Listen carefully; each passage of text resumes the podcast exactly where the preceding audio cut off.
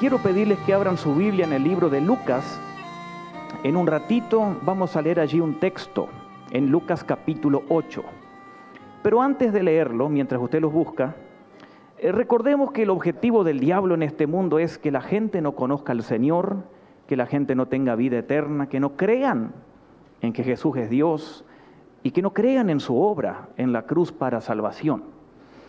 Pero cuando un pecador se arrepiente y cree en la obra de Cristo y es salvo, como Satanás no logró ese objetivo de detenerlo, Satanás va a intentar otras cosas en la vida de ese creyente.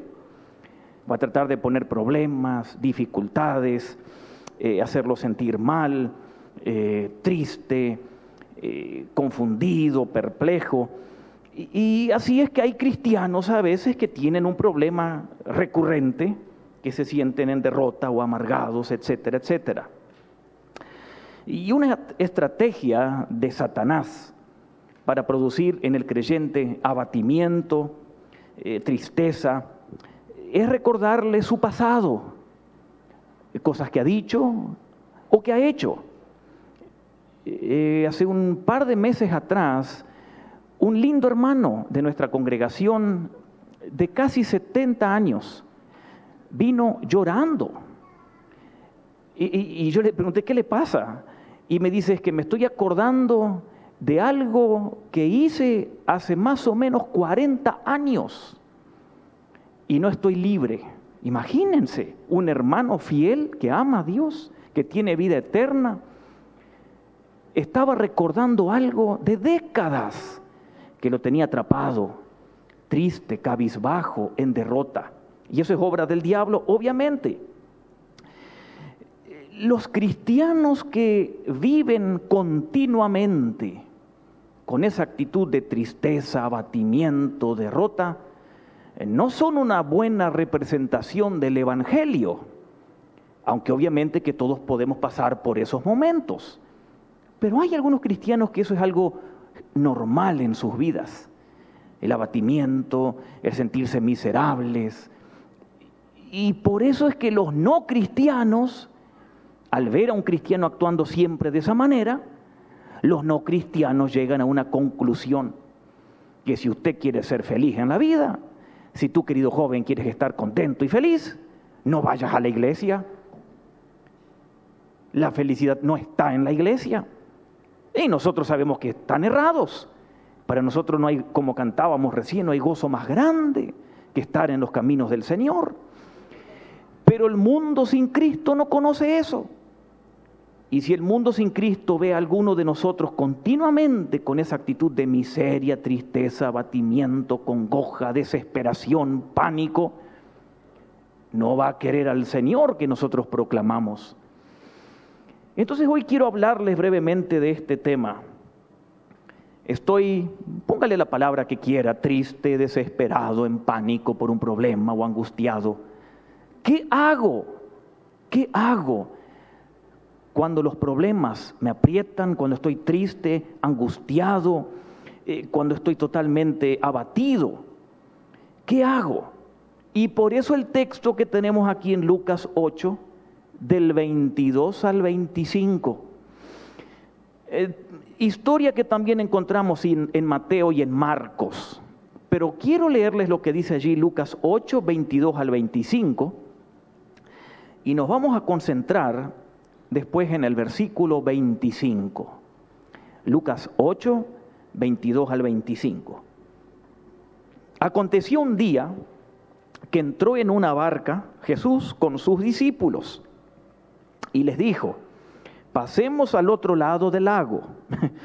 Eh, eh, eh, primer cosa que le dijo Jesús y que ellos tenían que ver recordado luego, ¿no es cierto?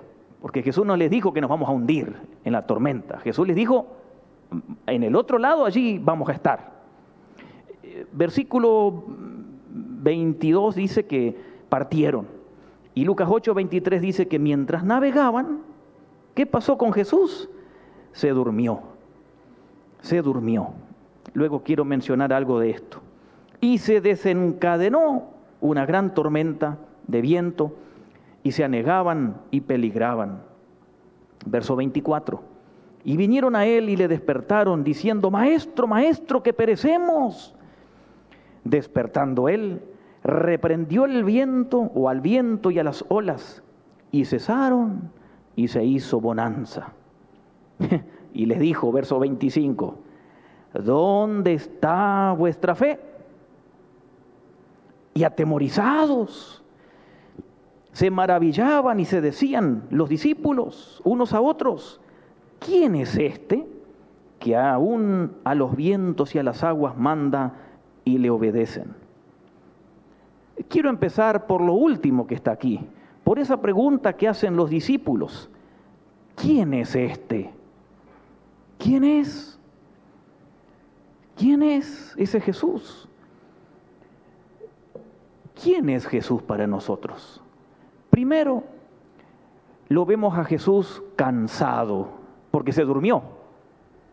Estaba agotado después de un gran día de trabajo de las multitudes Jesús estaba cansado y se durmió.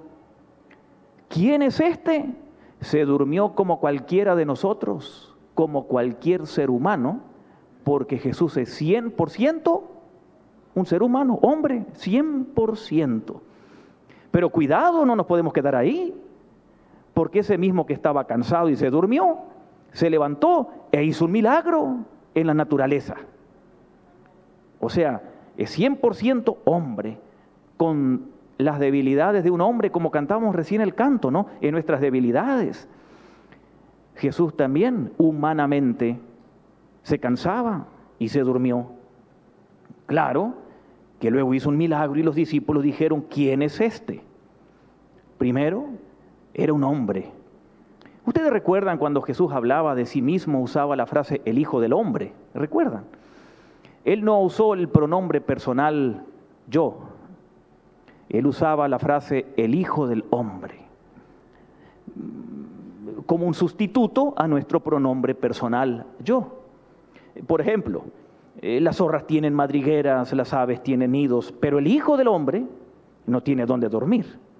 Eh, por ejemplo, cuando Jesús hablaba de su misión entre, entre nosotros en la tierra, dijo allí en Marcos 10, ni aún el Hijo del Hombre vino para que le sirvan, sino para servir Noten, el Hijo del Hombre está hablando de su humanidad.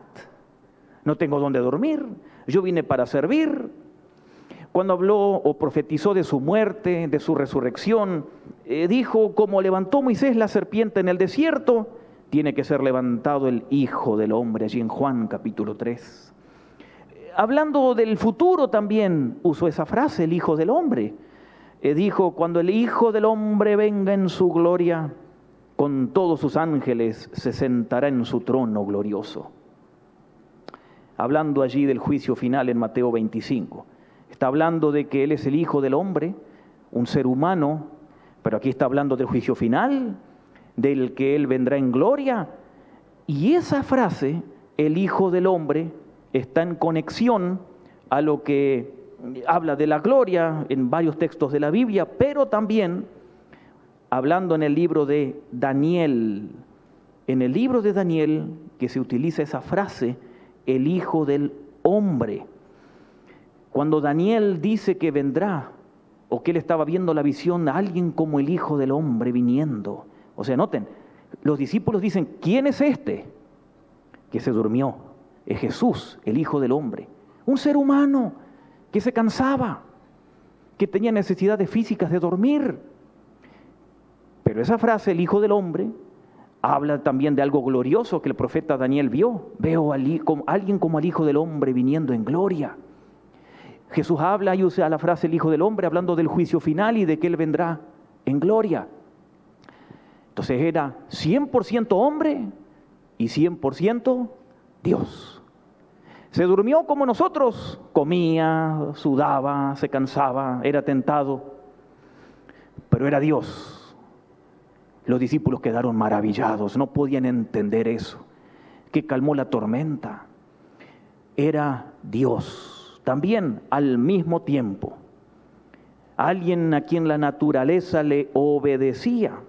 Esa es la maravilla de nuestro Señor, que no tiene límites, que es un ser humano 100% que nos entiende a todos en las necesidades que tenemos, problemas, angustias, nos entiende, nos conoce, porque Él atravesó aquí en la tierra esos años viviendo como un ser humano. Pero no nos podemos quedar ahí. Él también es Dios, tiene poder para hacer milagros, para hacer cosas inexplicables, 100% Dios. Y los discípulos al verlo dormir y luego despertar y calmar la tormenta quedaron asombrados, maravillados, maravillados. Ese Dios hombre está con nosotros, nos ama, nos conoce totalmente. Y entonces ante la pregunta, tengo un problema, estoy desesperado, estoy en pánico, ¿qué hago? Los discípulos aquí estaban en pánico, estaban desesperados, pensaron que se iban a morir, se habían olvidado que Jesús les dijo, vamos a ir al otro lado, pensaron que allí en el medio del lago iban a quedar. Entonces Jesús les hace una pregunta. Los discípulos dijeron, ¿quién es este? Recuerde, 100% hombre, me entiende, pero también es 100% Dios. Y entonces Jesús les hace una pregunta a ellos en el verso 25 aquí del texto que leímos. ¿Dónde está vuestra fe? ¿O dónde está la fe de ustedes? Acá se habla de esa otra estrategia que usa Satanás para causarnos tristeza, infelicidad. Y esto sucede cuando nosotros no entendemos bien cómo funciona la fe. Ustedes saben, la fe es un don de Dios para salvación. Efesios 2.8, eh, somos salvos por gracia, por medio de la fe. Esto es un regalo de Dios, no es un don de Dios. La salvación, la fe que Dios da para salvarnos, proviene de Dios en ese momento. Pero luego el, pecador que se arrepiente, que ahora es creyente en Cristo, tiene que vivir la vida en fe, de fe y para fe. Tenemos que vivir la vida para que el Señor nos pregunte esto ante los problemas, situaciones difíciles. ¿Dónde está vuestra fe? ¿Dónde está? Ese era el problema aquí de los discípulos. Jesús los reprende porque los exhortó, no los alabó para nada. Él les dijo, ¿dónde está la fe de ustedes? Los reprende por ser alarmistas, miedosos, por estar en pánico. ¿Dónde está la fe de ustedes? Y los discípulos fueron a despertar a Cristo. Ellos dijeron, los discípulos, maestro, maestro, gritaron, estaban asustados. Y el Señor los reprende por el estado en que se encontraban en ese momento. ¿Dónde está la fe? Les dice el Señor. Y acá hay algo que debemos recordar nosotros. No es correcto, no es bíblico que un cristiano, una cristiana, llegue a estar en esa condición que estaban los discípulos en ese momento pánico, desesperados, que el mundo viva así. Un cristiano no. Por eso Jesús los reprende, porque no es correcto que nosotros caigamos en ese estado de desesperación. No importan las circunstancias. Un cristiano no debe agitarse por las olas de tormentas de la vida desesperados, no podemos perder la cabeza ante los problemas. El cristiano no debe permitir que el miedo, el temor, el pánico triunfe sobre su vida, como si fuera uno más del mundo. El mundo vive así, desesperados, en pánico, con todos los problemas. Nosotros no, no podemos vivir de esa manera. Esas son las reacciones típicas del mundo, todos los días. Miren, eh, o cuando uno escucha a la gente, miren ustedes donde uno trabaja a veces, ¿no? Eh, la gente está en pánico, eh, en problemas. El cristiano debe ser diferente. Esa es nuestra posición. Por eso Pablo dijo, sé vivir y adaptarme en abundancia, en pobreza, porque todo lo puedo en Cristo que me fortalece, que me fortalece. ¿Cuál era el problema aquí de los discípulos en este texto que leímos? Estaban aterrorizados, perdieron el control, estaban atemorizados totalmente. Por eso se sentían desdichados, miserables, abatidos, infelices, a pesar de que Jesús estaba a un metro de ellos. ¿Se dieron cuenta? Jesús estaba ahí con ellos pero cayeron en un estado muy triste. Nunca un cristiano, repito, debe perder el control ante cualquier circunstancia trágica en la vida. Jamás un cristiano debe estar en un estado continuo de estar en pánico, alarmado, desesperado, aterrorizado. Es nuestra inclinación natural como humanos, pero no es correcto. Por eso Jesús los reprende. ¿Dónde está la fe de ustedes? Si son mis seguidores, le está diciendo Jesús a ellos, no deben estar de la manera en que están pensando que se van a morir. Y eso les está diciendo aquí Jesús. ¿Por qué? Porque cuando un cristiano cae en ese estado de pánico, implica falta de fe en su Señor. Y esa es la pregunta de Cristo a ellos. ¿Dónde está la fe? ¿Dónde está la fe? Se da cuenta, por eso al inicio dijimos que muchas veces cuando un cristiano vive en un estado continuo de pánico, de angustia, es una mala representación del Señor Jesús en la tierra. Porque nosotros tenemos que vivir en un nivel diferente, en un estado diferente. Claro, llegan las circunstancias difíciles para todos, donde la fe será puesta a prueba, sacudida, claro que sí. Pero cuando nos llega a los jóvenes, a los adultos, esos estados críticos de la vida, no podemos rendirnos ante ellos o caer presa ante ellos. No podemos ser llevados por la desesperación, claro. Y Jesús les pregunta, ¿dónde está la fe de ustedes? Noten en esa pregunta, Jesús no les dice, perdieron la fe. Eso es lo que yo pensaba siempre, que ellos no tenían fe. Noten que Jesús les dice, ¿dónde está la fe? Tiene que estar en un lugar, pero la pusieron en otro lugar. ¿Se dieron cuenta? Jesús no les dice, perdieron la fe. Tenían fe, pero la depositaron en un lugar incorrecto. Por eso entró el pánico en los discípulos. Y Jesús aquí les dice, les pregunta, ¿dónde la pusieron? Jesús sabe que tienen fe, pero la pusieron en un lugar incorrecto en ese momento y por eso estaban en pánico, pensaron que se iban a morir. Por eso la pregunta es, ¿dónde está, les dice Jesús, la fe de ustedes ahorita, en este momento. ¿Dónde está la fe? ¿En qué lugar está? Interesante. Jesús les dice, la fe de ustedes debe estar aquí, pero está en otro lado. Está en otra parte. Y no les está ayudando la fe. Y entonces Jesús les hace ese regaño a los discípulos. Y ante las desesperaciones, ¿qué hacemos?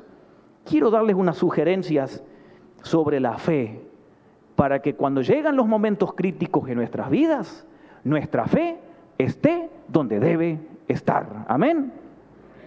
Primero, la fe no es cuestión de sentimientos. La fe no es cuestión de sentimientos. Si fuera cuestión de sentimientos, cuando las cosas van mal, se activaría la fe. Pero no, no tiene que ver con los sentimientos. La fe se debe adueñar de nosotros, de los sentimientos. Segundo, la fe no funciona automáticamente, porque si la fe funcionaría automáticamente, cuando los discípulos entraron en desesperación que se iban a hundir, la fe hubiese surgido, pero no surgió la fe. O sea que la fe no funciona automáticamente por el hecho de que uno es cristiano o conoce al Señor. Eh, quizás muchos creen que la fe funciona de manera automática, que cuando viene un problema, la fe va a surgir. Y no es así. En esta historia vemos que no es así. La fe no entró en acción. Los discípulos llegaron a la agitación, al pánico, al problema, y Jesús los regañó. Si la fe hubiese actuado automáticamente, entonces ellos hubiesen estado confiados y en calma, pero no fue así. Así que la fe no es cuestión de sentimientos, para nada. Y la fe tampoco opera de modo automático. Y tercero, la fe es una actividad, es algo que hay que hacer, es algo que se ejercita. La fe hay que hacerla funcionar, porque no va a funcionar automáticamente. Yo tengo que hacer algo para que funcione y me ayude en los momentos de pánico o de desesperación. Jesús les dijo, ¿dónde está vuestra fe? Noten, ¿dónde está vuestra fe?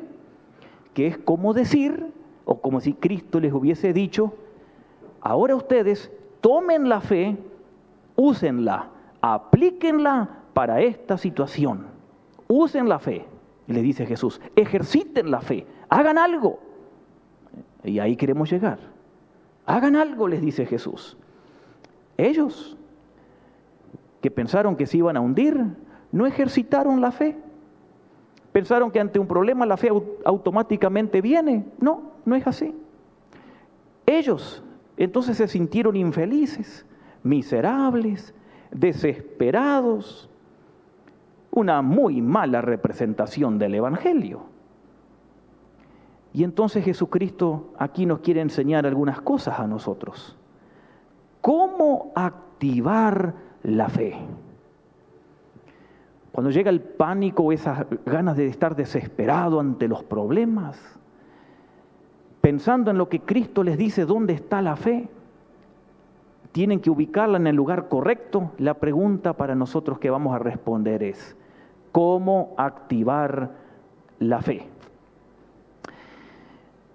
La manera negativa de esto es cuando aparece una situación en nuestras vidas, apremiante, difícil, desesperada. Primero, no seamos contagiados por la situación difícil.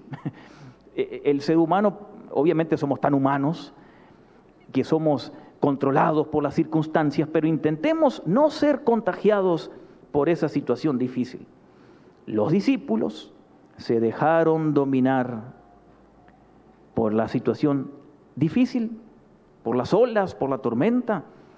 Se agitaron, entraron en pánico. La circunstancia los dominó a ellos. Y muchas veces nos sucede también a nosotros. Tendrían que haber aplicado la fe, pero no lo hicieron. Por ejemplo, ellos tendrían que haber pensado, no vamos a permitir que el pánico nos domine, pero no pensaron eso fueron llevados por las circunstancias. Pero la fe, la fe es un rechazo a la desesperación. La fe es un rechazo al pánico. La fe es un rechazo a la agitación. Venga lo que venga, la fe va a rechazar el temor, el miedo, el pavor en nuestras vidas. La verdadera fe puesta en el lugar correcto debe aplacar la incredulidad, aplastarla. Y eso no hicieron los discípulos, porque la circunstancia los dominó a ellos.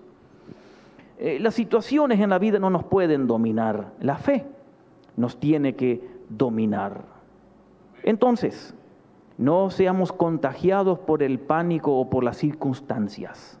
Y esto nos lleva a pensar en lo otro. Para activar la fe hay que recordar algo, hay que usar la mente, porque la fe no es automática. Cuando viene un problema la fe no se activa. Entonces, acá tengo que usar el cerebro, pequeño, grande, no importa cómo lo tengamos, pero hay que usar la mente, recordar lo que creo o la doctrina bíblica o recordar sus promesas. Debo pensar, eh, eh, pero eh, no solo negarme a ser controlado por las circunstancias, sino pensar, recobrar el ánimo. Debo traer a la memoria lo que creo, las doctrinas bíblicas. Por ejemplo, los discípulos ya conocían a Jesús, ya habían tenido tiempo juntos cuando sucede esta historia que encontramos aquí.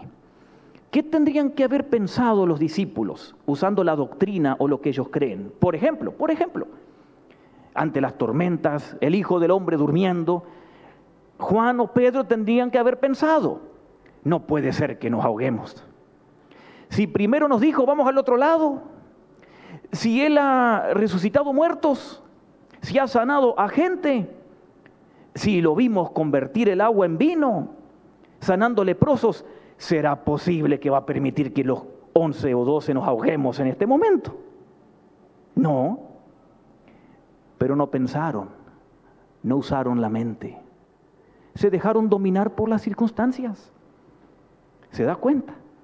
Cuando llegan los momentos difíciles a nosotros, hay que activar la fe, hay que pensar, si el Señor me amó, si murió por mí, si grandes cosas como cantábamos hizo, va a permitir que ahora sea un miserable, permitiendo que los problemas me dominen y me controlen. No, imposible, imposible. Hay que pensar en la doctrina o en las promesas del Señor o en lo que ya ha hecho Él. Los discípulos tendrían que haber pensado, no nos podemos ahogar y esté durmiendo. Si Él ha dicho que aunque eh, eh, tengamos problemas, Jesús conoce cuando cae un cabello de nuestra cabeza. No puede ser que Él esté dormido y nos muramos. Eso tendrían que haber pensado y no lo hicieron. Por eso Jesús les dice, ¿dónde pusieron la fe que ustedes tienen? Tenían fe, pero ¿dónde la pusieron? Entonces el Señor nos quiere mostrar a nosotros que tenemos que activar la fe no permitiendo que las circunstancias nos dominen. Y nosotros tenemos que recordar la doctrina que tenemos. ¿Por qué?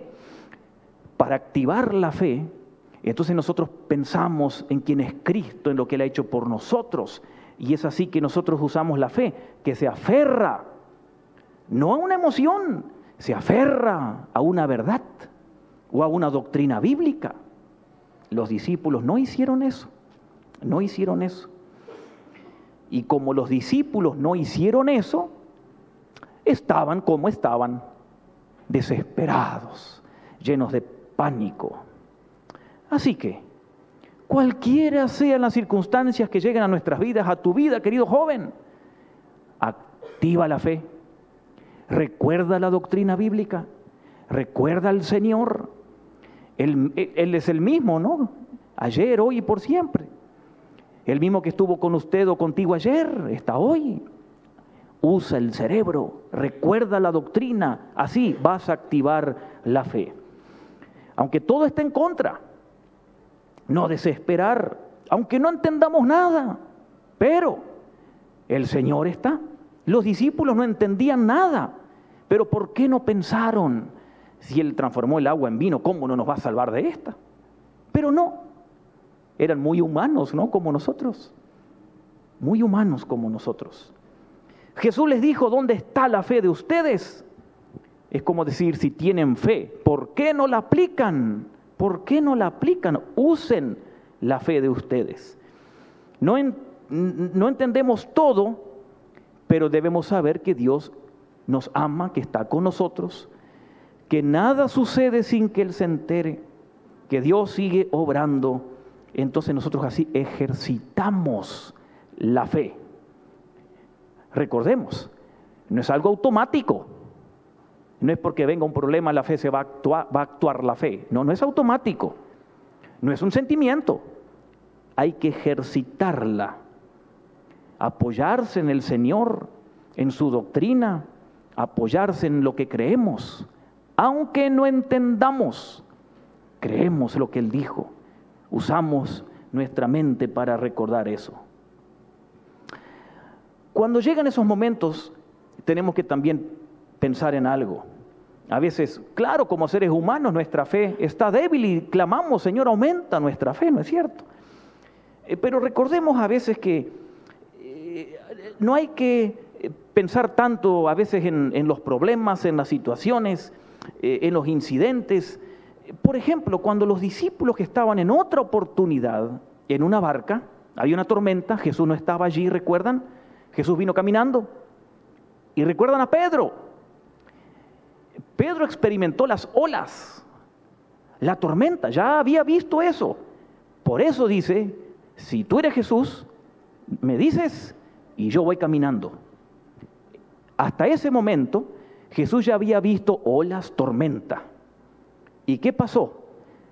Pedro se baja de la barca y empieza a caminar. Todo iba bien. Pero el texto dice que él nuevamente miró las olas. ¿Y qué pasó? Se empezó a hundir. Esto nos lleva a pensar nosotros que a veces no hay que repensar en las circunstancias, porque perdemos la fe. Pedro ya había visto las olas y la tormenta. ¿Por qué volvió a mirar las olas? No tenía que haber mirado las olas, solo a Cristo y hubiese seguido caminando. Pero él dirigió su mirada en las circunstancias, en el mar. Porque cuando Pedro se bajó de la barca, el mar no estaba calmado, todavía estaba embravecido. Y él actuó en fe, mirando al Señor. Y empieza a caminar y luego saca la vista del Señor. Desvió su atención ahí estaba el peligro. Y eso les pasó aquí a los discípulos. Por eso los discípulos actuaron de una manera que a veces actuamos que debemos evitar, pensando en las circunstancias y eso al final nos gobierna. Y eso les pasó también allí a Pedro. ¿Por qué Pedro volvió a mirar el agua? Si ya lo había mirado. Y si Cristo le dijo, ven, él solo tenía que haber ido, nada más, nada más. Y esto es una enseñanza para nosotros.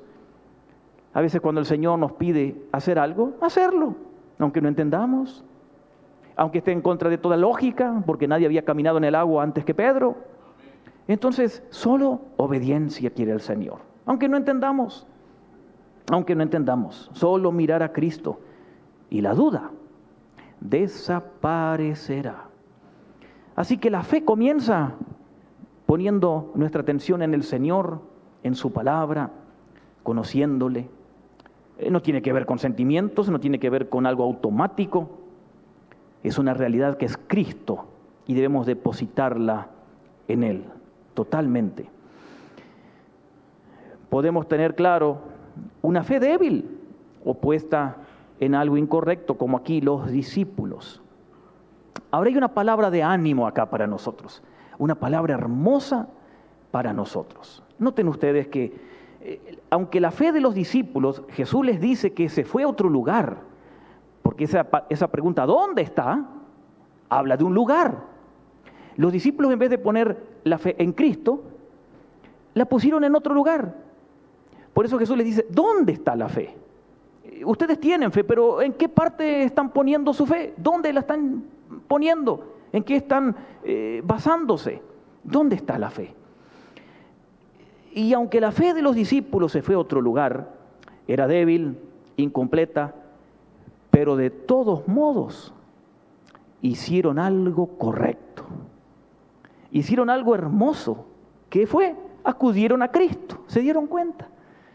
Qué palabra de ánimo para nosotros seres humanos que a veces somos débiles. Que los discípulos, aunque el Señor los regañó, porque no era una alabanza eso de dónde está la fe de ustedes, era un regaño. Pero hicieron lo correcto. Acudieron al que hay que acudir, al Señor. Y por eso despertaron a Cristo, los discípulos. Bueno, yo creo que Cristo ni dormido estaba, no sé, así al dormido, ¿no? Pero ahí estaba. Los discípulos acudieron a Jesús. Era una fe pobre, débil, puesta en otro lugar, quién sabe dónde pero era fe y acudieron a Cristo. Y esa es la palabra de ánimo para nosotros. Aunque a veces nos quieren dominar las circunstancias, aunque a veces tenemos una fe débil, acudamos a Cristo igual. Y aunque Cristo los regañó, el Señor les ayudó y los bendijo. Miren qué Señor que tenemos. Igual con nosotros. Amén. Así es nuestro Señor. Nuestra fe quizás es pequeña como un grano de mostaza. No obstante, el Señor la valora cuando acudimos a Él. Aunque el Señor a veces, a veces se debe desilusionar mucho con nosotros, ¿no? Pero igual Él vendrá a nuestra ayuda, porque Él así lo ha prometido. Él vendrá a auxiliarnos, quizás nos va a reprender, quizás nos va a decir, ¿dónde está la fe de ustedes? Pero Él va a calmar las tormentas, porque al fin acudimos al que hay que acudir. Amén. Eh, Jesús quizás nos va a decir, ¿por qué te portas como un incrédulo? ¿Entras en pánico como el que no me conoce? Quizás Jesús nos va a decir, ¿por qué no aplicas tu fe? Piensa en lo que yo he hecho, mayores cosas haré. Quizás Jesús nos reprenda, pero no obstante, va a venir, va a ayudarnos en su gracia, calmará las tormentas y nos va a recibir como recibió a los discípulos, nos bendecirá, nos dará su paz, a pesar de la falta de fe o de que no pongamos la fe en el Señor. Es por la gracia de Dios. Nos va a reprender, pero no nos va a abandonar. Tan lindo es nuestro Señor, ¿no es cierto? Cuando estemos desesperados ante una situación, tomémoslo como una oportunidad para ejercitar la fe. ¿Sí? Usemos la doctrina, lo que hemos aprendido, lo que sabemos del Señor. ¿eh? Si Él resucitó muertos, él vendrá a nuestro auxilio. Usemos la mente para pensar en el Señor lo que hemos leído de Él, lo que hemos escuchado de Él. Que no nos pase como a los discípulos, aunque por ser humanos, por ser humanos nos puede suceder. Pero si estamos acosados por Satanás, por los problemas, acudamos al Señor y Él nos va a recibir de inmediato. En nuestra desesperación, acudamos a nuestro Señor.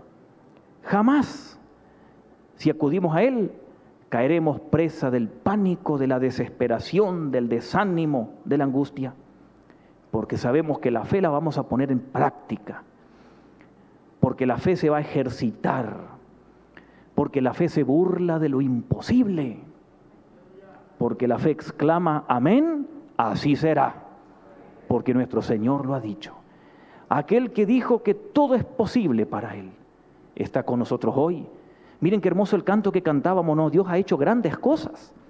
Solo con pensar en eso, cuando estemos en una situación difícil, nos va a ayudar, porque vamos a pensar cosas que Él ha hecho. Quizás en su palabra recordaremos hechos fantásticos, o en la vida nuestra, o en la vida de otros hermanos que nos contaron algún testimonio. Solo pensar activar la fe. Y el Señor quizás nos reprenda un poco, pero como a los discípulos, calmará la tormenta, vendrá en nuestro auxilio y nos va a recibir con su amor. Amén. Así que aquí en este texto que encontramos de los discípulos y Cristo, los discípulos preguntaron, ¿quién es Él? Jesús dormía, 100% hombre, pero calmó la tormenta mostró un milagro sobre la naturaleza. 100% Dios. Cuando estamos en un problema, no se entiende por ser hombre, pero tiene el poder para ayudarnos y hacer un milagro por ser Dios. Que el Señor les bendiga, que el Señor les ayude a vivir como Él quiere, para su honra y su gloria siempre. Amén.